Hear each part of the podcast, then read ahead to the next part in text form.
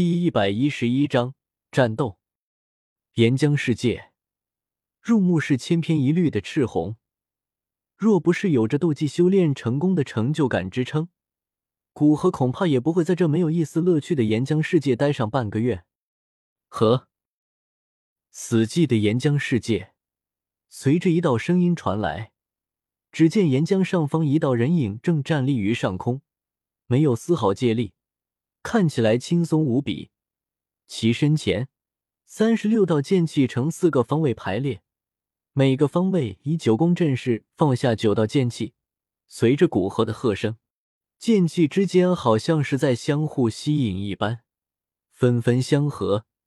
到的最后，一道看起来与人一般大小的剑气成型。那道剑气只是停留在半空之中。便使人感觉到一股锋利的剑意，像是要将人切割开一般。剑身表面细密的漆黑裂缝出现在其中。去！古河双手手印一变，预示着这一道剑气对着下方的岩浆直刺而去。由三十六道剑气相合而组成的剑气，哪怕是古河现在控制起来也颇为吃力。若不是他有着七品顶峰的强大的灵魂力量，怕是在修炼到第三道阵势之时，便会碰到瓶颈。毕竟如此短的时间，要驾驭如此多的剑气组合，对斗气和灵魂力量都是一个不少的负担。剑气在古河的控制下，对着岩浆刺去。因高温本就有些扭曲的空间，顿时被剑气撕裂出一道清晰的裂缝，将岩浆上空炽热的气流吞噬其中，消失不见。随着剑气接触到岩浆，一股耀眼的强光出现。以剑气为中心，数千米的岩浆都开始波动不休，似乎下方有着什么恐怖的东西在搅动着。随着一声要炸破耳膜的爆炸声，便像是核弹爆炸一般。虽然没有蘑菇云产生，但一个完全由岩浆组成的巨大的岩浆泡在岩浆海成型，并以恐怖的速度胀大着。等到长到上千米大小，随着一声波的声音，已经变得稀薄的岩浆泡爆开，十里方圆都开始下起了岩浆雨。随着岩浆泡爆开，里面包裹着的岩浆海也出现在了视线之中。之间岩浆海已经形成了一个数千米的凹陷，正在周围的岩浆填充下恢复着。再将剑气刺入岩浆之中，古河便离开了那一处区域。站在数千米之外，观看着修成四道阵势的玄罡分灵剑的效果，没料到岩浆炮爆开会下岩浆雨，不得不再次退后一点，对造成的效果感到满意。这个威力应该达到一般的地阶高级斗技的威力，能在十天之内达到这样的程度，果然是他很契合这个斗技。但现在也到了一个瓶颈，若想更进一步。需要大量的时间练习和对剑的感悟。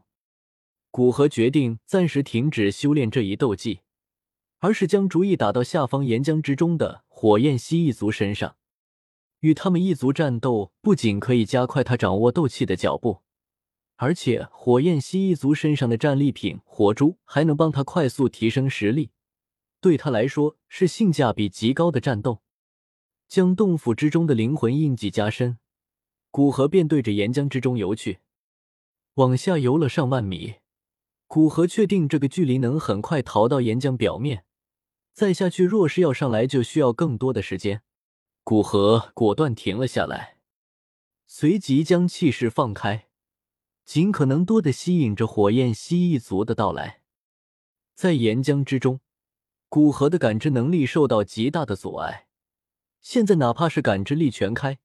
也不过是感知周围几十里的范围，远远无法达到在地面之上数百里的超大范围。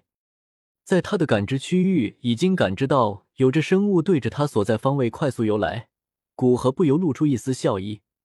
只要斗宗以下的火焰蜥蜴族，目前他都能很轻松的杀死，特别是斗皇实力以下的，更是可以轻松秒杀。主动对着那几只火焰蜥蜴族所在的方位游去。目前来的火焰蜥蜴族都是实力不太强，更强的蜥蜴族一般喜欢岩浆的更深处，但蚊子再小也是肉，吞噬火焰蜥蜴族的火珠，总比他按部就班修炼要快很多。赶到那几只火焰蜥蜴族附近，古河对着他们杀去，但没想到这一次他们居然没有第一时间全部冲过来，而是留下一只在那里。那只火焰蜥蜴族目光凶厉的看了古河一眼，随即张嘴发出一道道唧唧的刺耳叫声。古河估计剩下这个火焰蜥蜴族是在召唤同伴，强弱的局势在双方见面之时便能判断出来。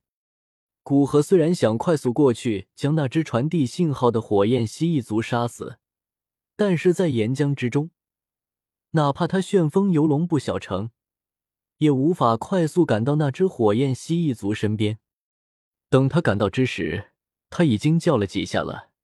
与此同时，其他的几只火焰蜥蜴族在传递信号的火焰蜥蜴族死后，也是开始发出唧唧的刺耳叫声。古河快速将他们全部杀光。面对火焰蜥蜴族从未有过的动作，心中出现了一丝不安。虽然想现在便离开岩浆，但是火珠的诱惑，再加上他自信，哪怕是火焰蜥蜴族的斗尊强者过来，他都能提前感知到。而那斗尊赶过来的时间，已经足够他离开岩浆之中了。于是古河只是向上再游了一千米。便等待着火焰蜥蜴族报复的来临。很快，古河便感知到一大群一大群的火焰蜥蜴族出现在他的感知之中，但这些火焰蜥蜴族并没有立刻前往他所在的方位，直到古河感知到一只斗宗级别的火焰蜥蜴族出现。接，随着这只火焰蜥蜴族一声尖利的叫声，他感知中所有的火焰蜥蜴族都往古河所在方位游去。感知着数万只最弱也是大斗师的火焰蜥蜴族向他游来，古河感到头皮微微有些发麻。再向上游了一段距离，密密麻麻的火焰蜥蜴族便出现在他眼前。古河主动对着这些红影冲去，随着古河冲来，密密麻麻的剑影出现在其身周。在他修炼玄罡分灵剑，对剑气的感悟。倒是使得千焰剑罡的使用更加的得心应手，随手拈来都是剑气。虽然很快便在周围岩浆那炽烈的高温下变得有些虚幻，但对一些斗王以下的火焰蜥蜴族还是很有效的。而火焰蜥蜴族中斗王以下的才是占多数。